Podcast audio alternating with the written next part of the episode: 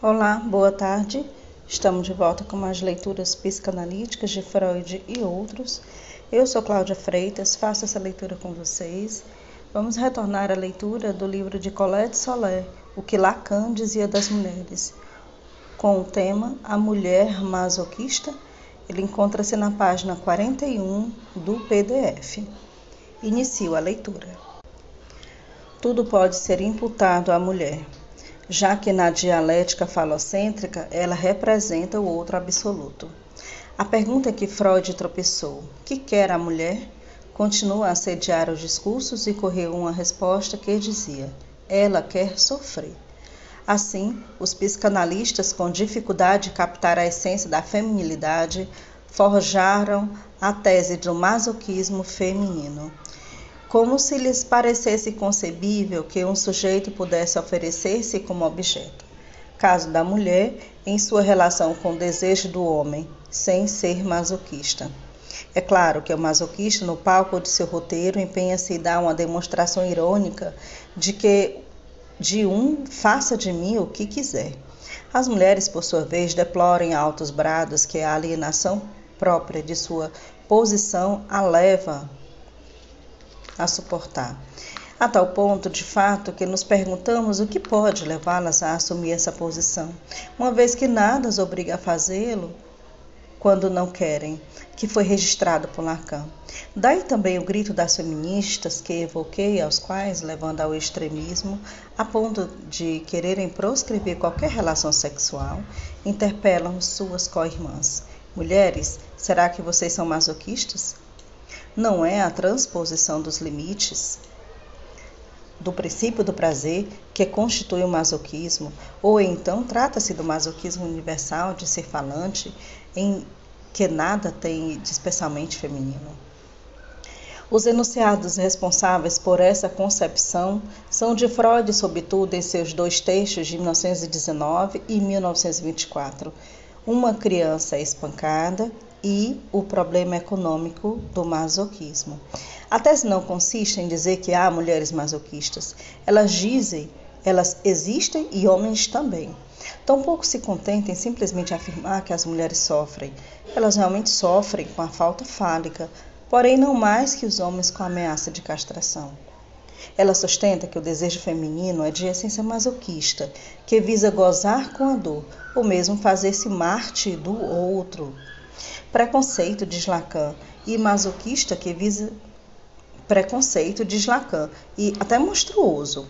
Os analistas pós-freudianos, em especial as mulheres, foram as mais que complacentes com ele e a tese manteve incontestada, contrariando a acumulação de fatos clínicos de sentido inverso.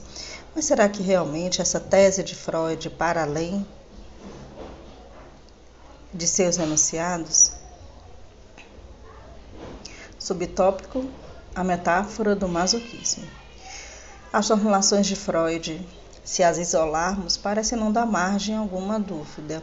Há muitas delas, escolho duas, as mais marcantes. Evocando as encenações dos homens masoquistas, Freud diz e repete que seu masoquismo coincide com a posição feminina.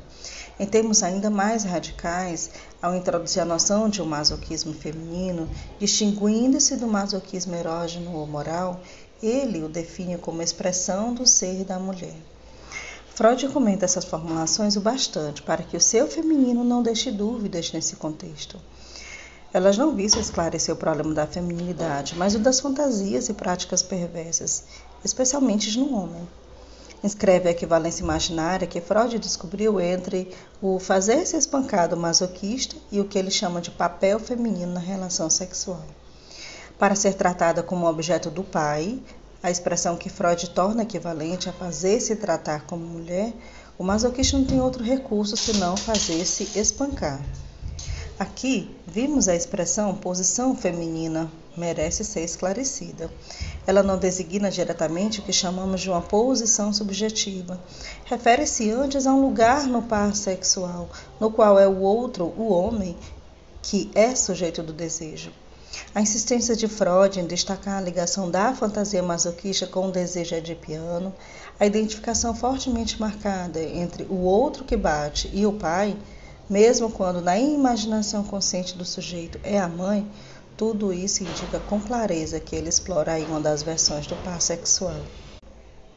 Freud declina, primeiro, as metonímias das representações de gozo, quais sejam fazer-se amordaçar, amarrar, bater, açoitar, maltratar ou daquela forma, obrigar a obediência incondicional, forjar, sujar, degradar. Depois, a ordem e a variedade das pulsões implicadas, orais, anais e sádicas, conforme se trate de se oferecer para ser devorado, espancado ou sexualmente possuído. E por último, a série de encarnações de objeto o filho dependente, o filho malvado, e a mulher na medida em que é castrada ou submetida ao coito. Como vemos, Freud explora metodicamente uma das versões do objeto complementar o desejo masculino. E, para a surpresa, descobre, sem enunciá-lo inteiramente, o que Lacan formularia alguns anos depois, ou seja, que esse objeto é assexual. Isso é também o que ele diz ao classificá-lo de pré-genital. Na verdade, portanto, o masoquismo é invocado aqui como suplência da relação sexual que não existe, segundo a formulação posterior de Lacan. Trata-se de uma metáfora. A definição dada por Freud à essência do masoquismo é uma confirmação. O masoquismo substitui, segundo ele, uma fórmula de gozo por outra. Ser espancado substitui ser amado no sentido genital. Freud qualifica essa substituição de regressiva, o que comumente se repete sem maior reflexão. Freud qualifica essa substituição de regressiva, o que comumente se repete sem maior reflexão. Mas com esse adjetivo, na realidade, ele introduz algo muito precioso e que na maioria das vezes passa despercebido. Para Freud, a regressão quer dizer mudança real no inconsciente. O recalcamento apaga um desejo da cena, mas o mantém inalterado, semelhante a si mesmo no inconsciente. A regressão, ao contrário, muda o estado das coisas inconscientes, diz Freud. Que quer dizer isso, senão que o desejo e o gozo, que ele chama de regressivo, são realmente diferentes? Deduzamos. Para Freud, Ser objeto à maneira masoquista e ser objeto na relação sexual são duas modalidades de desejo e de gozo diferentes. Certamente, Freud adjetivo de feminino o masoquismo que descobre no homem. Faz isso para assinalar que na gênese desse masoquismo, se o sujeito acaba aspirando a ser espancado, é para ser como se que a mulher do pai. Mas a partir do momento em que acrescenta que uma substituição regressiva produz uma mudança real no inconsciente, ele indica precisamente a heterogeneidade das aspirações masoquistas e femininas e que ser espancado ou estar no lugar da mulher são duas coisas diferentes. De resto, é de se notar que ao tentar abortar a questão do feminino, desejo feminino, em seus textos posteriores, de 1925, 31 e 32, Freud não recorre ao masoquismo. A sequência de suas elaborações é notável. Primeiro ele responde quanto à menina, ela quer o pênis. Se perguntássemos o que quer o homem, coisa o que é em que é impressionantemente que ninguém pense, sem dúvida já por ter a resposta. Seria preciso dizer que ele quer um objeto cujo valor de mais gozar compense o menos gozar da castração. Apesar de a diferença entre os dois, portanto, eles em igualdade possuem uma referência comum ao falo. Freud só tem uma única bússola para distinguir o homem e a mulher: as vicissitudes da castração, um referencial singular, o único que pode ser comprovado. Logo, ele se aproxima da especificidade da mulher pela subjetivação da falta fálica. Observe-se entre parênteses que essa falta é precisamente o que descortina para a mulher a possibilidade de ser objeto, sem ser objeto espancado, ainda que às vezes lhe suceda ser espancada querendo ou não. Seja como for, as sequências das elaborações freudianas teria começado por reduzir o outro ao um Terá ele sido suficientemente censurado por isso? Essa censura não é completamente justificada. Ao termo de suas elaborações, ao desembocar na questão do o que quer a mulher, Freud indica de forma incontestável que percebe a parcialidade da solução fálica, no sentido de ser incompleta e não injusta. Além disso, as primeiras páginas do texto A Feminilidade afirmam muito explicitamente que não compete à psicanálise descrever o que é a mulher, porque no dizer de Freud, essa é uma tarefa irrealizável. Esse comentário segue-se a duas observações precisas. Na primeira, Freud mais uma vez interroga-se sobre a possibilidade de assimilar passividade e feminilidade. Conclui categoricamente: essa concepção é equivocada e inútil. Na segunda, ele volta à hipótese do masoquismo. Reafirma que o masoquismo é feminino porque as normas sociais e a constituição própria obrigam a mulher a recalcar seus instintos agressivos, mas recuam ante a afirmação de que a mulher seja masoquista como tal. Assinala que também há homens masoquistas e extrai a consequência. Eis-no dispostos a reconhecer que a psicologia em si não nos fornece a chave do, do mistério feminino. Concluo. Freud percebeu que a referência ao falo não se esgotava a questão da feminilidade e não confundiu o além do falo com a pulsão masoquista. Nesse sentido, a tese da mulher masoquista não é a tese freudiana. Ele a introduziu e explorou, mas soube reconhecer que essa não era a resposta. Além disso, assinalo que no fim do seu artigo sobre a sexualidade feminina, Freud passa em revista, e esse é um caso raro na sua obra, as diversas contribuições trazidas para essa questão por seus alunos contemporâneos. Evoca o artigo de Helene Dolce sobre o masoquismo das mulheres. Deveria seria de esperar, portanto, que ele se posicionasse quanto a essa tese, mas nada. É muito divertido que ele se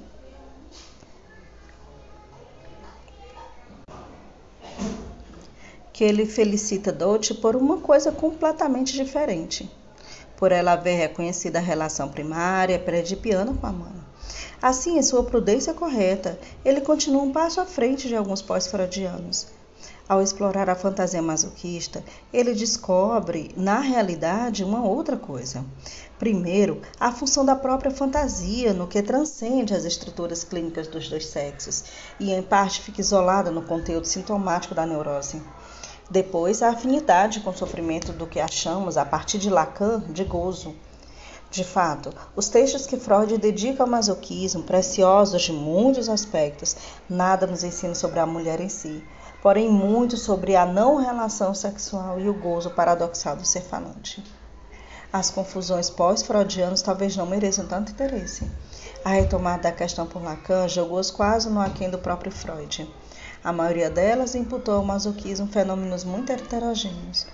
Nessa categoria foram confundidos, primeiro, a perversão masculina propriamente dita, segundo, o que a atividade da pulsão em si implica de um além do princípio de prazer, e terceiro, de maneira mais geral, que cada sujeito paga por seu desejo, como o preço do mais gozar de sua, que a sua fantasia lhe assegura.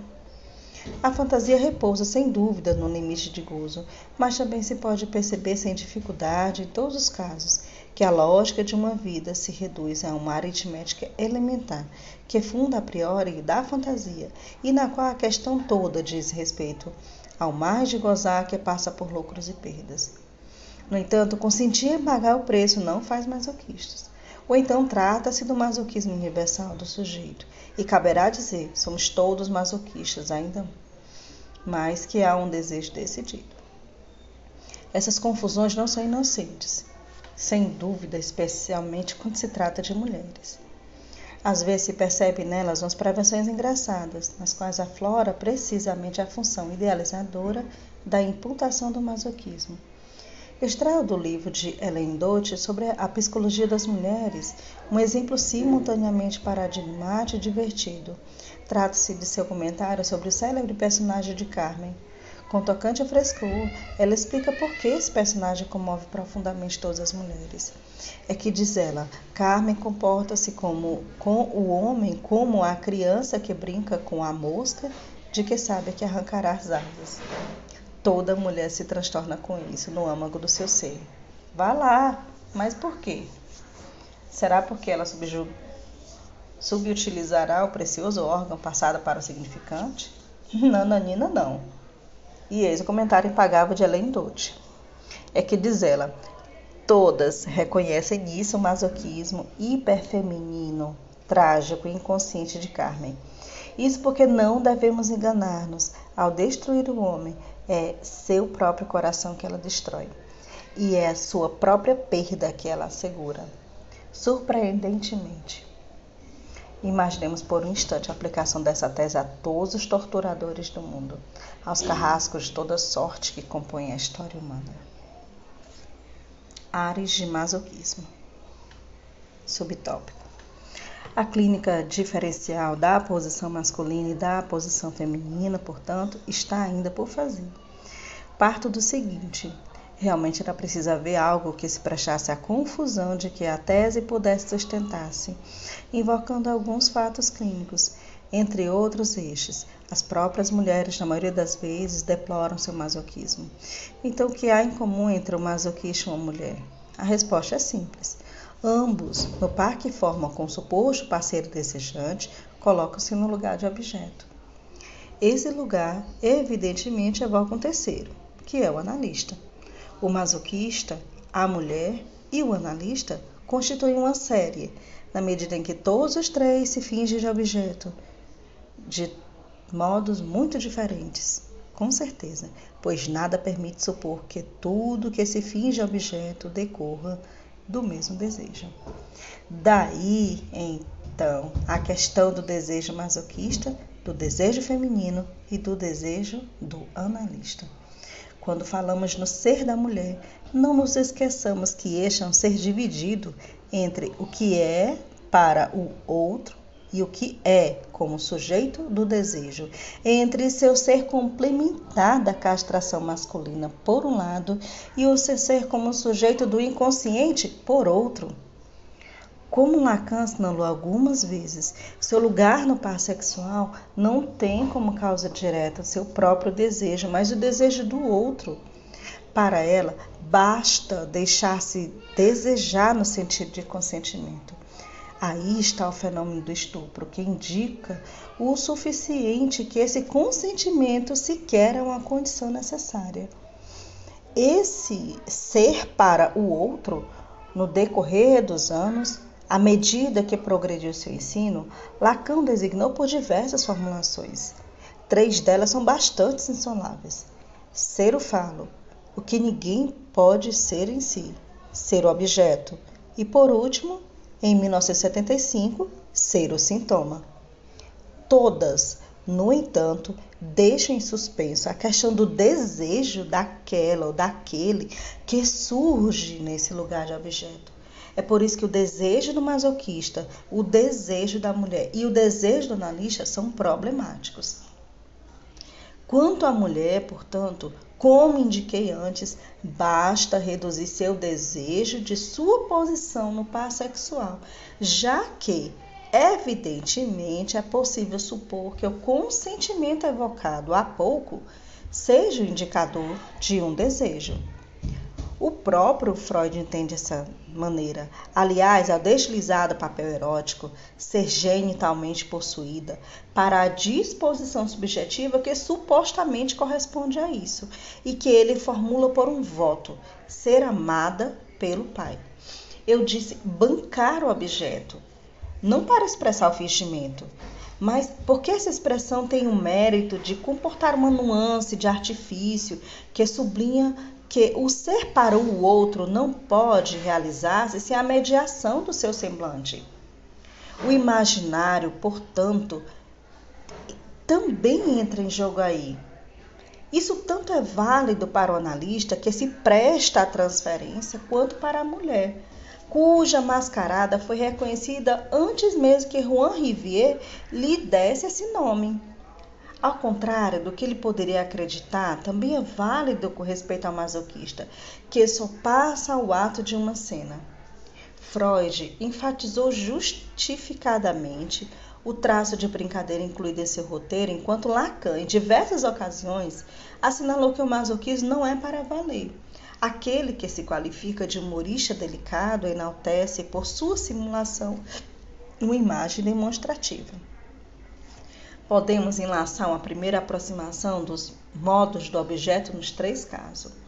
O masoquista se pretende um objeto depreciado, cultiva a aparência do rebotalho, banca o desejo. A mulher, ao contrário, reveste-se do brilho fálico para ser o objeto algamático. Quanto ao analista, ao sabor das metamorfoses que a transferência lhe impõe, passa do estatuto de, de ágalma do sujeito suposto, saber, que é no começo, para o estado de rebotalho em que se transforma no fim. Daí a questão de saber o que pode efetivamente impeli-lo a reproduzir esse arranjo. Essa partilha, no entanto, não passa de uma primeira aproximação, porque o objeto algamático que cativa o desejo só retira seu poder da falta que inclui. Esse fato estrutural está na base do que bem poderíamos chamar de mascarada masoquista. Sem ela, a tese do masoquismo feminino teria sido muito menos plausível. A mascarada tem várias facetas, sem dúvida.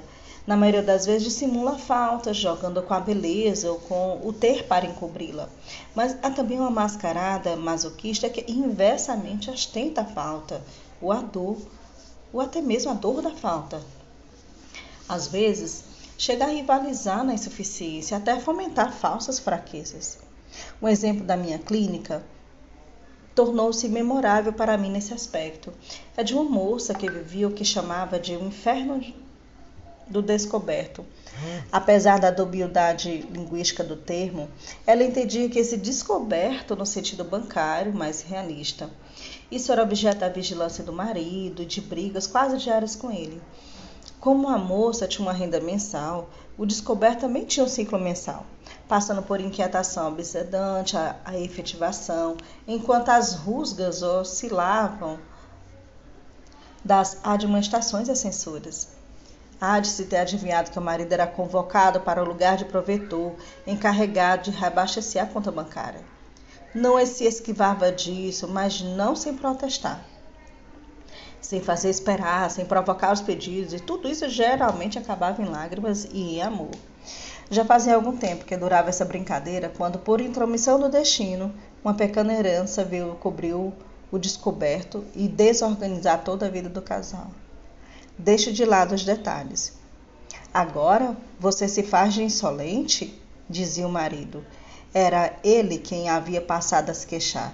Não sirvo mais para nada. E recusava seus préstimos.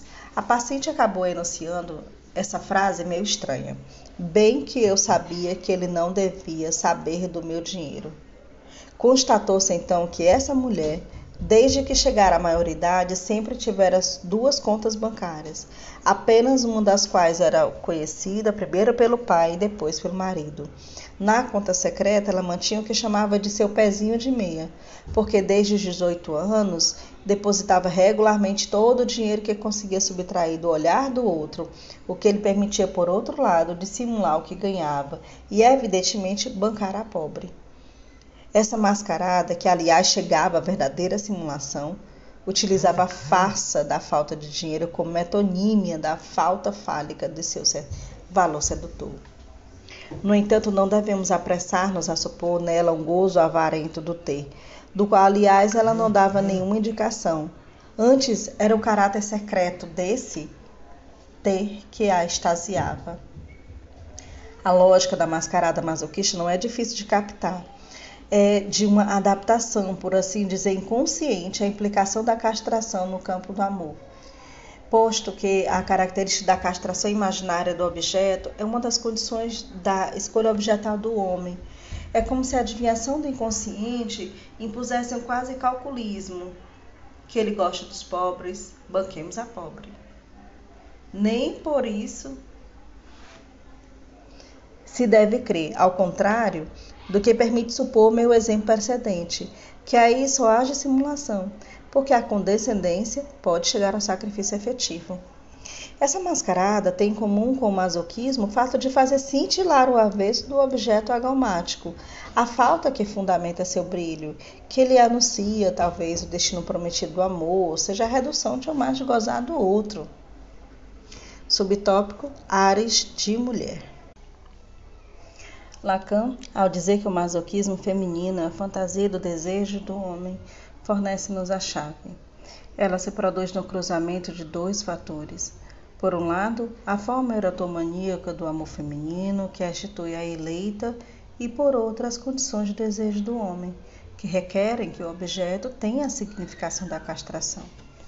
A famosa complacência das mulheres para com a fantasia masculina que as impele a concessões ilimitadas, que foi estigmatizada por Lacan em televisão, gera, entre outros efeitos, a mascarada masoquista e nos revela seu sentido. As características de sofrimento e falta exibidas devem ser imputadas ao que Lacan chamava de os males da virtude do vir a ti, para designar as tribulações de quem se procura no desejo ou no gozo do outro. Deixando de lado o papel nela desempenhado pelo semblante, a mascarada masoquista difere enormemente do roteiro perverso. Na mascarada, a mulher se submete às condições do amor do outro para que a fantasia do homem encontre nela sua hora da verdade, como eu disse.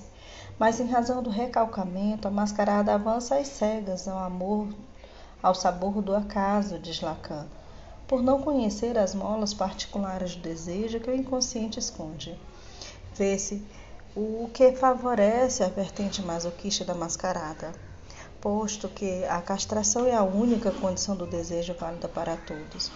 Essa mascarada é todas menos arriscada. Mas também continua a mercê do, do acaso, bom ou ruim, na medida que a própria castração só tem efeito para cada um de formas particulares.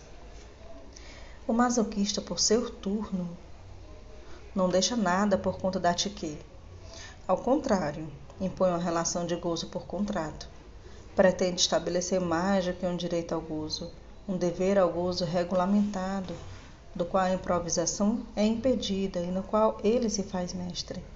Não é mais oposto à posição feminina, sempre ajustada pelo outro. Com a hora da verdade, não há pacto possível. O objeto sexual, seja quais forem os parâmetros mais ou menos típicos dos sex symbols, uma, de uma época com os quais se alimenta uma indústria não é contratual. De certo é por isso que Lacan observa que a instância social da mulher é transcendente à ordem do contrato.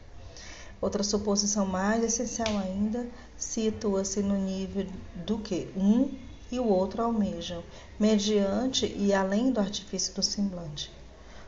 Pois devemos distinguir que cada um o que ele procura e o que ele quer.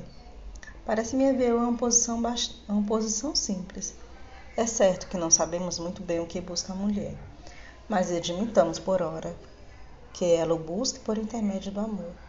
Ao contrário, o masoquista de verdade, quase sempre homens como é sabido, visa do outro o ponto de angústia em que os semblantes falham, aquele em que justamente, em geral, todos recuam, porque ninguém se instala de muito bom grado nas cercanias da pura angústia.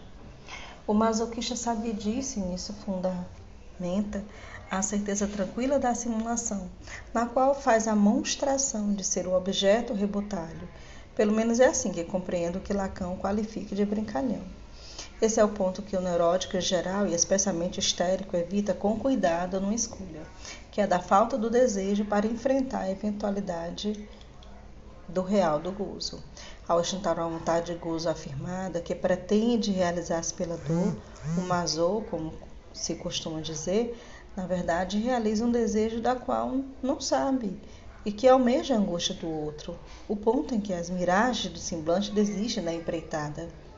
Digamos que ele faz causa da angústia do outro como sinal único do real do objeto, para além do semblante que não consegue alcançá-lo. Quanto à castração de gozo que ele programa, ela permanece dentro dos limites sensatos que não ultrapassam o despedaçamento que o significante lhe impõe. Assim, percebe-se porque as mulheres, como tais, de modo algum, são masoquistas. É que elas estão muito longe de visar o outro além do semblante, ao qual seus encantos devem muito ou quase tudo. A mascarada feminina não é o masoquismo que visa o outro para além dos semblantes nem tampouco a mentira que os ingratos lhe imputam. antes é uma complacência para com o semblante. Não há limite, diz Lacan, para as concessões que a mulher se dispõe a fazer por um homem, com seus corpos, seus bens, sua alma. Isto é tudo bom para ela quando se trata de enfeitar para que a fantasia do homem encontre nela a sua hora da verdade. Apesar de eficaz, o toque de escárnio que ela miúde introduz nisso não deixa de ser superficial, embora marque com anúncio de protesto a alienação de seu ser que a estrutura condena. Mas ultrapassá-la seria sacrificar o próprio semblante da mulher.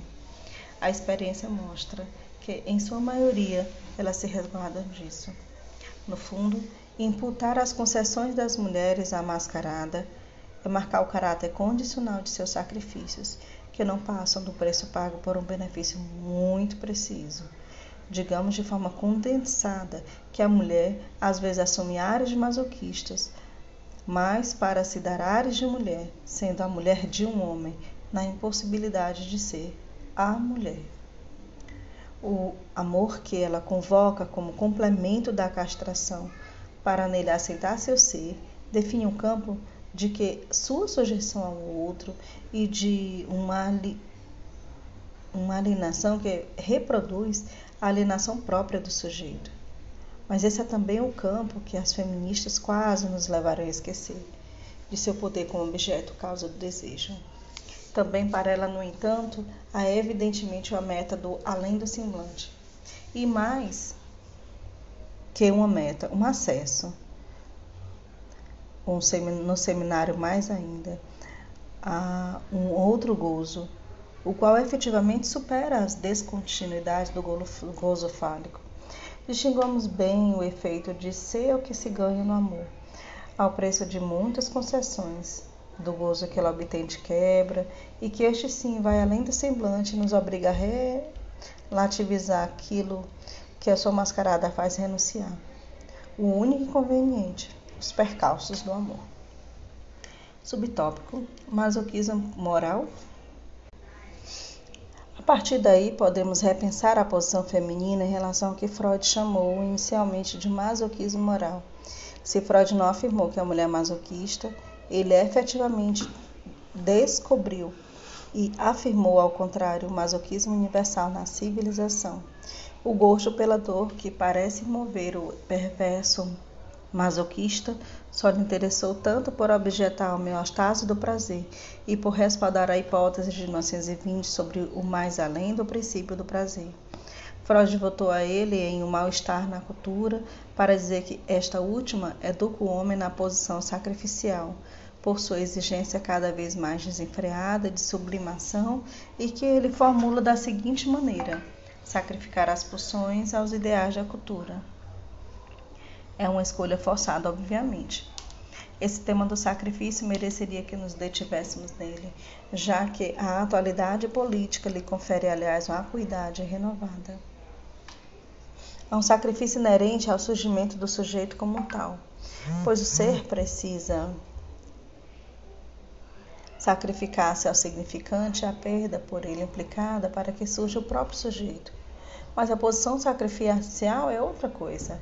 Ela é menos avaliada pelos objetos que imola que pelo motor do próprio ato, digamos, na causa do sacrifício. Os objetos a entrar nos lucros e nas perdas são os mais variados, só tendo como único traço representar para o objeto algum valor de gozo. Por isso, o sacrificável é relativo aos interesses singulares do sujeito, não havendo dele nenhuma universalidade. Na maioria das vezes, os sujeitos sacrificam mais de gozar a um outro. Trata-se de sacrifícios condicionais exigidos pela estrutura. Estando excluído o gozo infinito, o falacer, fica condenado aos conflitos de gozo. Não há outros conflitos. Assim, todos passam a fazer sacrifícios. Sacrificar uma coisa, a outra, a família, a ambição o amor à profissão, a felicidade ao saber, o filho ao homem amado, a mulher pobre à mulher rica, etc. Pensemos em Marx no caminho infernal que lhe custou sua mais-valia. Pensemos também em Édipo e no preço consentido por sua paixão. do lado das mulheres é um caso ilustrativo bastante conhecido, identificado na história da psicanálise. É a desistência feminina em favor do objeto, em sujeitos que renunciam qualquer ambição pessoal em prol do homem amado que se dedicam a apoiar. Elaine Destou descreveu de maneira bastante exaltada esse tipo de abnegação, que ela ficou bem longe de exemplificar a sua vida, mas em que julgou reconhecer a verdadeira feminilidade. Mesmo assim, trata-se apenas de um sacrifício condicional, subordinado à satisfação narcísica de se realizar por procuração do outro, como a mulher de. Nisso, no fundo, estamos no registro da aritmética das satisfações, desses sacrifícios condicionais. Entretanto, homem e a mulher não fazem o mesmo uso. Comumente as mulheres fazem grande alarde do preço, do preço que pagam para chegar a seus fins. Os homens, em geral, são mais discretos, até púdicos. Mas isso é porque a queixa, sem dúvida, embora não caia bem no desfile viril, é propícia à mascarada feminina. O que Freud descreve no capítulo 7 de Mal-Estar na Cultura vai mais longe. É a verdadeira posição sacrificial que elevava o sacrifício condicional à dignidade de um fim, uma lógica infernal que pretende que o masoquismo do eu, isto é, na realidade, o gozo retirado do sacrifício das satisfações pulsionais, alimente e sustente a ferocidade do superior glutão. O cântico Sade de Lacan faz eco ao mal-estar de Freud, uma vez sacrificado, como preconiza Kant, em sua grandiosa crítica da razão prática, todo patológico da sensibilidade universal da lei, resta então o objeto oculto, a voz grossa que ordena o sacrifício.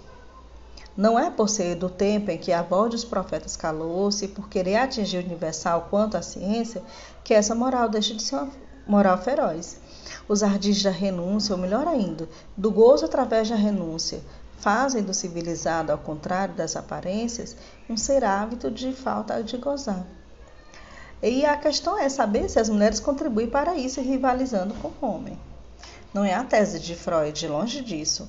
Totem Tabu já se apresentava na sociedade de irmãos em renúncia, irmãos no gozo da falta de gozar, que não incluía as mulheres. E ao alegar que as exigências do superior são mais frouxas na mulher, o que em sua pena não é um elogio, ele concluiu numa lógica correta, que ela é menos propensa a sacrificar a cultura e mais agarrada nas satisfações primárias. Será que nossas próprias elaborações não reatualizaram a ideia de uma dose de desprezo pelo ter propriamente feminina, que iria além da dimensão da mascarada, chegando ao verdadeiro sacrifício? Eu mesma não sublinhei eu soberbo desapego de Sede de Paul Claude. Em Partilha no Meio-Dia, isso é mulher verdadeira, segundo Lacan, que sacrifica tudo ao absoluto mortal. Na série evocou-se Madeleine, esposa de, esposa de Guide, em que Lacan reconhecia Medeia. Todas três têm em comum um ato absoluto, que despedaça as meias medidas de qualquer dialética e instaura um ponto sem volta. Uma, em sua comoção, queima para sempre as mais belas cartas de amor. A outra sacrifica até os filhos amados para atingir o parceiro e saciar sua raiva. E Sé, porém, não compõe completamente a série com as outras duas.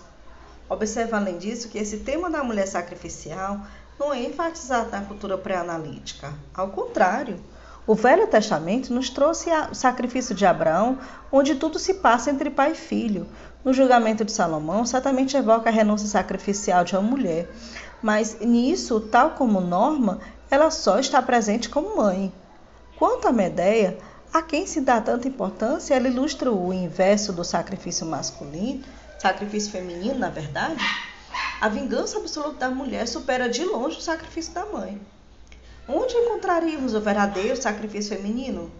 Ifigênia, Alceste e Antígona, filha, amante e irmã. Talvez possam colocar-nos no caminho do traço da especificidade. Madeleine e Medeia se unem pela característica da vingança extrema.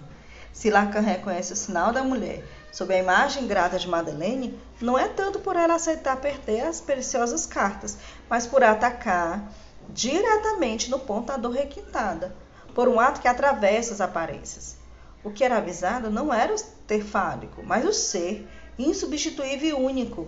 E é justamente isso que Guide ratifica ao evocar como um duplo o próprio objeto A. Não é certo que Madeleine seja característica da perda sofrida por ela mesma sob a forma das preciosas cartas que predominam em seu ato, pois para ela, suas famosas cartas, que Guide via como idênticas ao seu ser, não foram selvagemente destruídas no seu ágama. No exato instante que ela descobriu o quanto infame deslealdade do gozo desmediu o discurso do amor exaltado, isso é outra coisa. Abandona tudo, mas não sacrifica nada pois para ela nada tem valor, senão o que ela encontra de um gozo do amor. Assim como um luto concentra toda a libido do sujeito e torna alheio ao mundo por algum tempo, seu amor arrebata do mundo.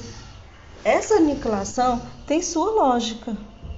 Se o amor anula por um lado o efeito da castração, mais ainda quanto mais absoluto, é ele esvazia correlativamente o valor dos objetos que lhe são correspondentes.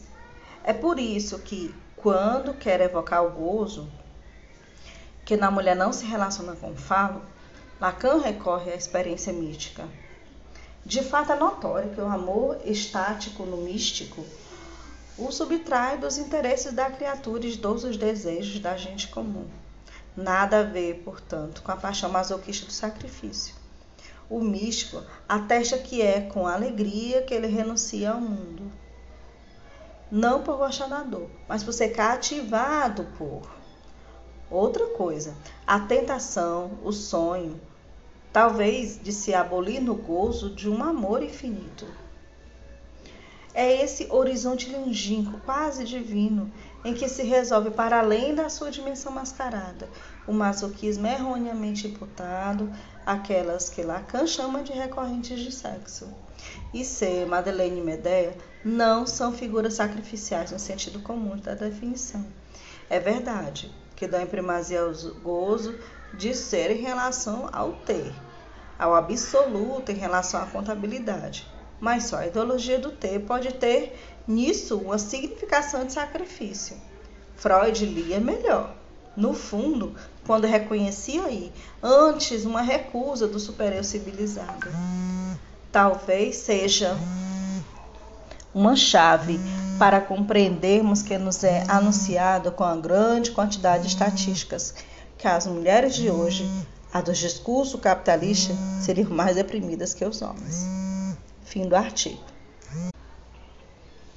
Voltamos na próxima, no próximo episódio, a partir do tema a aflição feminina. Esse tema, a aflição feminina, ele encontra-se na página 50 pelo PDF. Espero que todos tenham gostado e obrigada por terem continuado até aqui.